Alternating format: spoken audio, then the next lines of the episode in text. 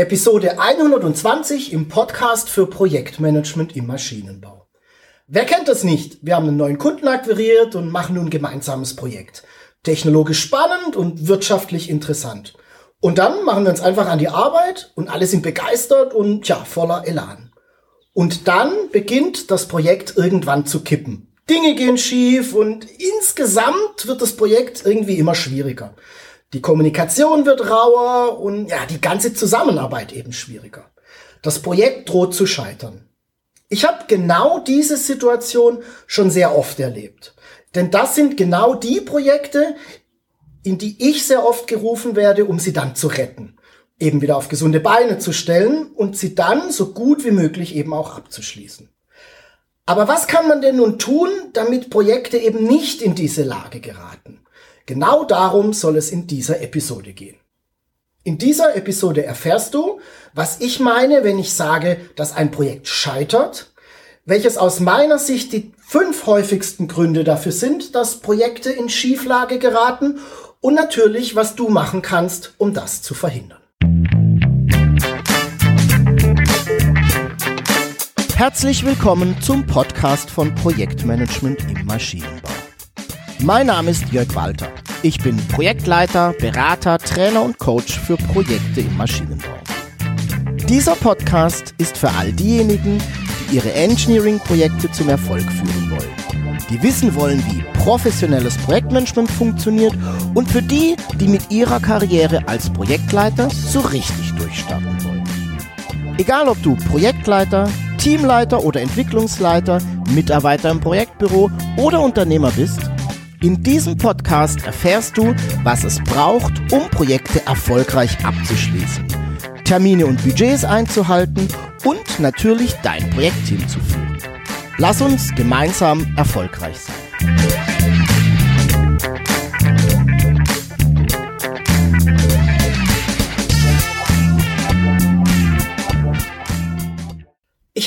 Eben von Scheitern von Projekten gesprochen.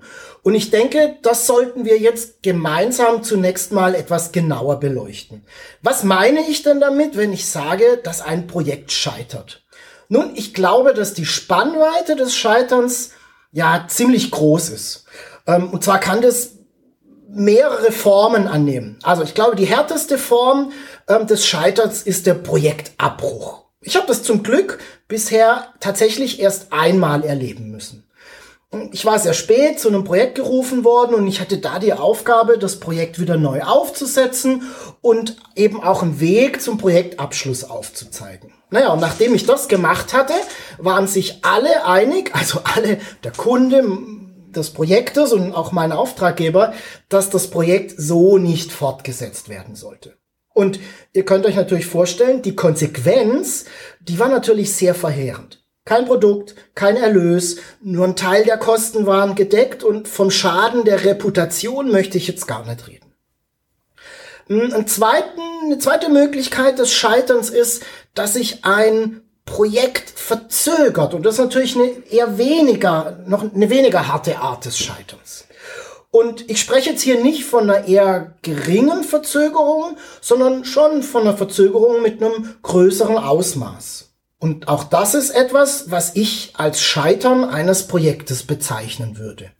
Denn mit dem Timing beziehungsweise dem Zeitplan eines Projektes sind ja auch gewisse Erwartungen verbunden. Also Umsätze, Markteintritte und so weiter.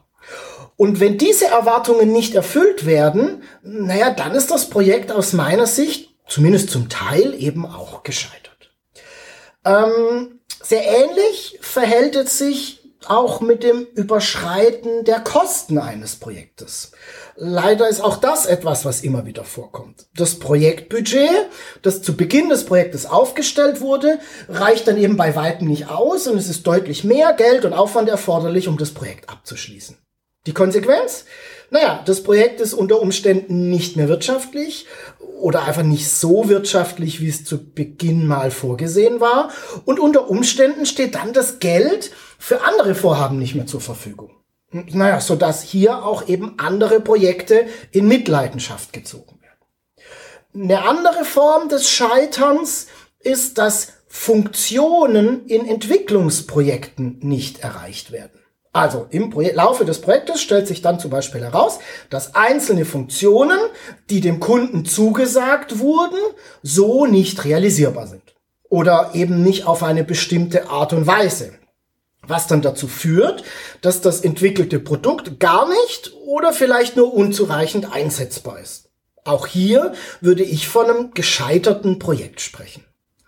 Du siehst, das Scheitern eines Projektes, das kann sehr viele Facetten haben es muss nicht immer gleich das Härteste sein, also der Projektabbruch. Es kann natürlich auch sein, dass die Konsequenz dann eben nicht so gravierend ist, aber dennoch nicht zu vernachlässigen.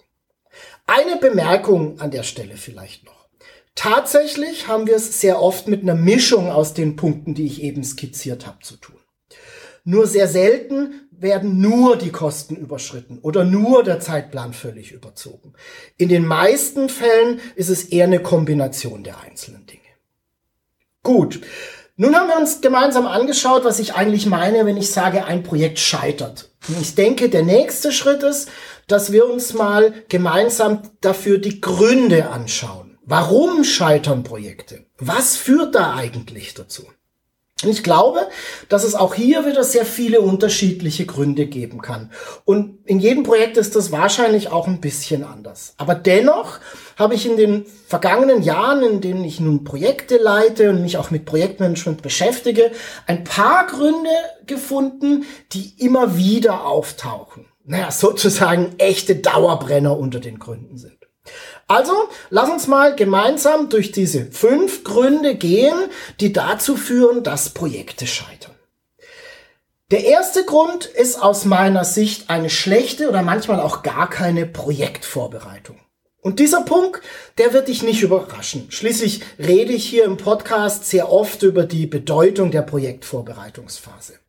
Und tatsächlich ist die Projektvorbereitung oder besser gesagt die fehlende Projektvorbereitung einer der ganz großen Gründe, warum Projekte scheitern. Hm, warum passiert das? Nun, eigentlich ganz einfach und irgendwie auch nachvollziehbar. Die Projektvorbereitungsphase wird als nicht so wichtig angesehen. Und zwar sowohl von den Führungskräften, dem Auftraggeber vielleicht, aber auch oft leider vom Projektleiter und vom Projektteam. In der Projektvorbereitungsphase wird sehr viel nachgedacht, analysiert und diskutiert. Da werden zum Beispiel Anforderungen besprochen, mögliche Zusammenarbeitsmodelle im Projekt abgestimmt und natürlich auch über Erwartungen, zum Beispiel auch Seiten des Kundens gesprochen. Und all das wirkt, zumindest auf den ersten Blick, nicht wirklich produktiv. Es wirkt eher wie Verschwendung und das möchte schließlich keiner in seinem Projekt haben. Also wird die Vorbereitungsphase weggelassen oder manchmal auch dramatisch verkürzt und eben gleich mit der Planung begonnen. Naja, und das kann dann eben dazu führen, dass das Projekt scheitert, weil es nicht gut durchdacht wurde, weil es eben nicht gut vorbereitet wurde. So einfach ist es dann eben manchmal. Kommen wir zum zweiten Grund, ähm, der ein Projekt zum Scheitern bringen kann. Und das ist, dass das Projekt nicht zu Ende gedacht wurde. Und das schließt sich jetzt ziemlich gut an das an, was ich eben schon erwähnt habe. Wenn ein Projekt nicht zu Ende gedacht wurde, dann ist es so, dass die Planung eben nicht alle erforderlichen Inhalte und Arbeitspakete, die zur Umsetzung eines Projektes erforderlich sind, berücksichtigen. Ich gebe dir mal ein Beispiel, ähm, um das zu verdeutlichen. Ich hatte vor einigen Jahren ein Projekt übernommen, das eben ein, sagen wir, ein wenig in Schieflage geraten war sollte da eine Plattform für Antriebssysteme oder eine Plattform von Antriebssystemen entwickelt werden. Die Einführung hatte sich dann aber immer wieder verschoben und als ich zum Projekt kam, haben sich da immerhin schon neun Monate angesammelt. Und das war also der Moment, als sich dann das Unternehmen entschlossen hatte, irgendwann mal einen externen Projektleiter dazu zu holen. Ich hatte mir das Projekt dann angeschaut und festgestellt, dass zwar die Entwicklung der Antriebssysteme geplant war, also die reinen Entwicklungsarbeiten, aber die komplette Industrialisierung, die hat gefehlt. Also das ganze Aufbauen von Fertigungs- und Beschaffungsprozessen mit allem, was da dran hängt. Und das hatte das Team schlicht und einfach, naja, nicht bedacht. Warum? Hm. Naja, der Projektleiter, der kam eben aus der Entwicklung und sein ganzes Team bestand aus Entwicklungsingenieuren. Und sie hatten es einfach nicht als ihre Aufgabe angesehen, dass hier im Rahmen des Projektes auch Produktions- und Herstellprozesse entwickelt und aufgebaut werden mussten. Und sie hatten auch dann tatsächlich dramatisch den Aufwand und die Komplexität dafür unterschätzt, die sowas eben dann nach sich zieht. Naja, das Ergebnis war dann, dass ich einen Terminplan vorgelegt hatte, der die Markteinführung um ein weiteres Jahr nach hinten verschoben hatte. Naja, warum? Weil dieser Terminplan eben auch den Aufbau einer Produktion berücksichtigt hatte. Du siehst, welche verheerenden Folgen es haben kann, wenn man ein Projekt nicht ganz zu Ende denkt und sich eben nur mit einem kleinen Teil der Aufgabenstellung oder mit einem kleinen Teil des Arbeitsumfangs beschäftigt. Okay, kommen wir zum dritten Grund, der Projekte zum Scheitern bringen lässt, und das sind zu wenige Ressourcen. Und das ist ein Grund, der wird meistens als erstes genannt, wenn ich zum Beispiel in meinen Seminaren nach Gründe für das Scheitern von Projekten und das ist aus meiner Sicht durchaus auch richtig und es hat zwei Ursachen. Die erste Ursache ist tatsächlich, dass zu wenig Ressourcen da sind. Na, in diesem Fall haben wir tatsächlich in vielen Unternehmen. Es gibt wesentlich mehr Arbeit als Kapazität und das führt dann eben dazu, dass viele Arbeitspakete liegen bleiben oder nur halbherzig mit geringerer Qualität bearbeitet werden und dass dadurch eben ganze Projekte gefährdet werden. Was ist die Ursache? Naja, ich glaube, dass viele Unternehmen sich einfach wahnsinnig überschätzen. Und dass sie überschätzen, wie viel sie tatsächlich in der Lage sind zu leisten. Na, und aus dieser Überschätzung heraus übernehmen sie sich dann einfach.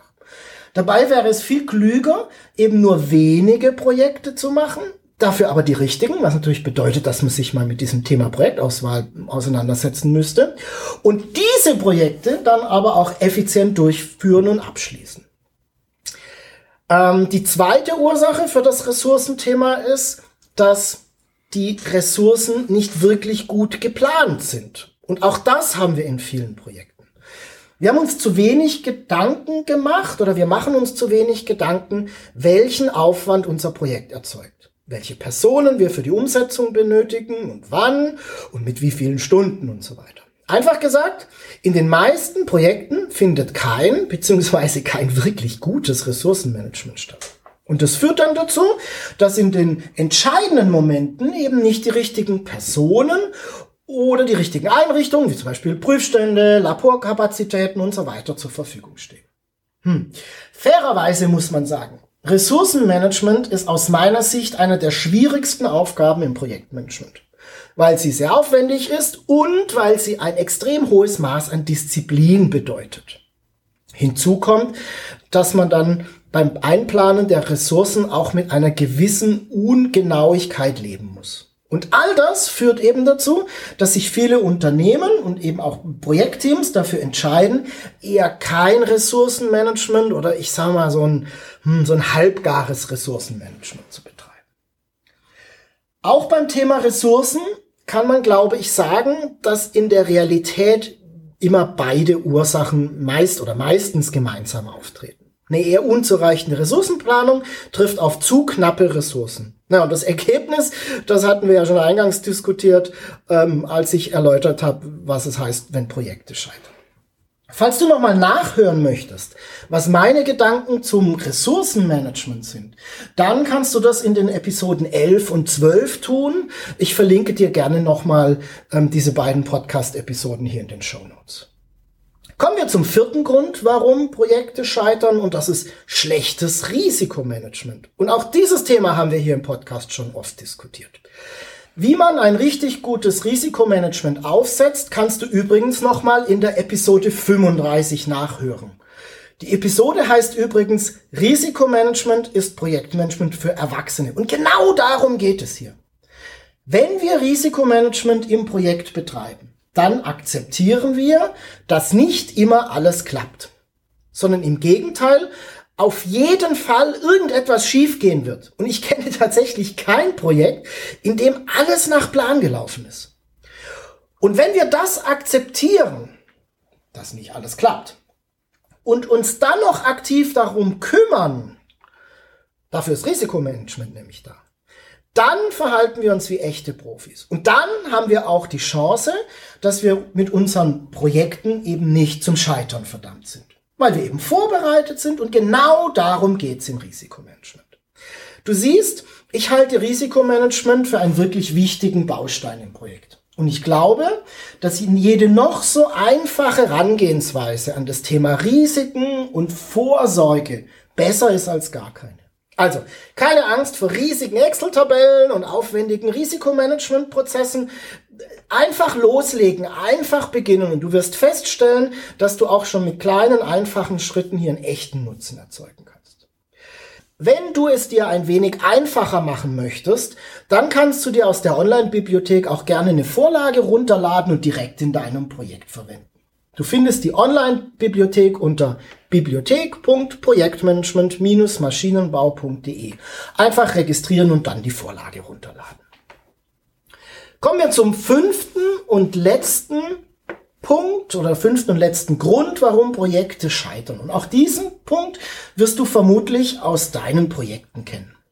Projekte leiden aus meiner Sicht sehr oft darunter, dass keine Entscheidungen getroffen werden.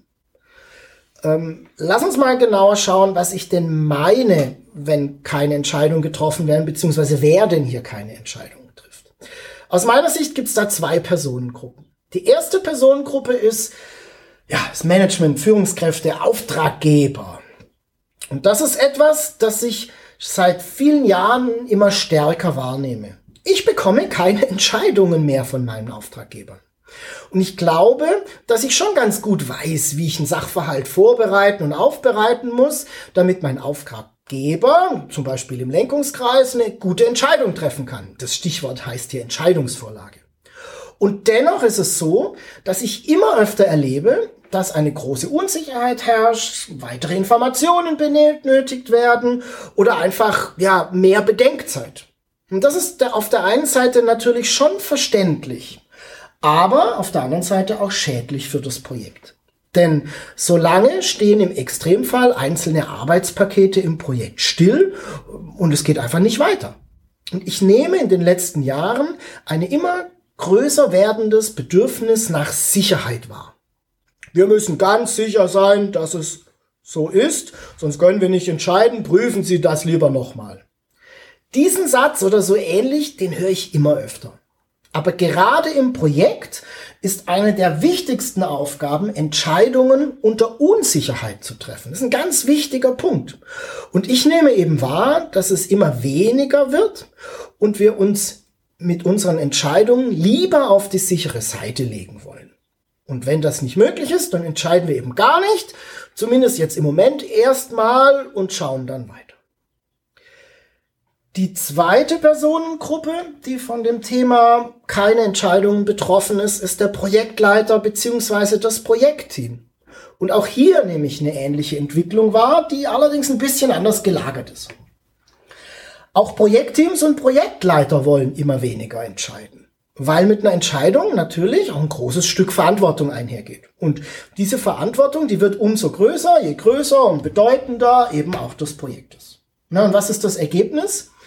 Der Projektleiter versucht zusammen mit seinem Projektteam Entscheidungen nach oben zu verlagern. Er trifft also nicht mehr selbst die Entscheidung, sondern er fragt einfach seinen Auftraggeber. Tja, jetzt müssen wir unterscheiden. Es gibt gewisse Entscheidungen, die darf und kann ein Projektleiter nicht treffen. Und mit diesen Fragestellungen muss er zu seinem Auftraggeber gehen. Das ist der völlig normale Weg und das ist auch richtig. Wir nennen das Eskalation. Und dann gibt es aber auch Entscheidungen, die, sehr wohl, die er sehr wohl selber treffen muss, weil er auch die Entschei entsprechende Entscheidungskompetenz hat. Und mit diesen Fragestellungen soll er eben nicht zu seinem Auftraggeber gehen. Ja, und dennoch passiert das immer mehr und das führt dann dazu, dass eben Entscheidungen nicht getroffen werden.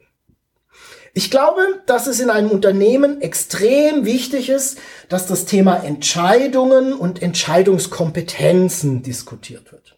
Wer darf was im Unternehmen entscheiden? Und wer muss auch was im Unternehmen entscheiden? Und all das lässt sich zum Beispiel sehr gut in der Rollenbeschreibung festhalten. Denn wenn keine oder verspätete Entscheidungen getroffen werden, dann hat das in der Regel einen sehr großen Einfluss auf den Projekterfolg. So, das waren meine fünf hm, Gründe, Hauptgründe, warum Projekte scheitern. Erstens schlechte Projektvorbereitung, zweitens das Projekt wird nicht zu Ende gedacht, drittens zu wenig Ressourcen, viertens kein Risikomanagement und fünftens keine Entscheidung. Ich hoffe, du konntest aus der heutigen Episode einiges für deine Projekte mitnehmen, so dass du in Zukunft keine Projekte mehr hast, die scheitern. Das wäre doch was, oder? Alle anderen Episoden, die ich heute erwähnt habe, findest du als Link in den Show Notes. Und dort habe ich dir auch nochmal den Link zur Vorlage fürs Risikomanagement hinterlegt. Das war die Episode 120 im Podcast für Projektmanagement in Maschinenbau. Die Show Notes dieser Episode findest du unter projektmanagement-maschinenbau.de slash pmmb 120 oder direkt hier in deinem Podcast-Player.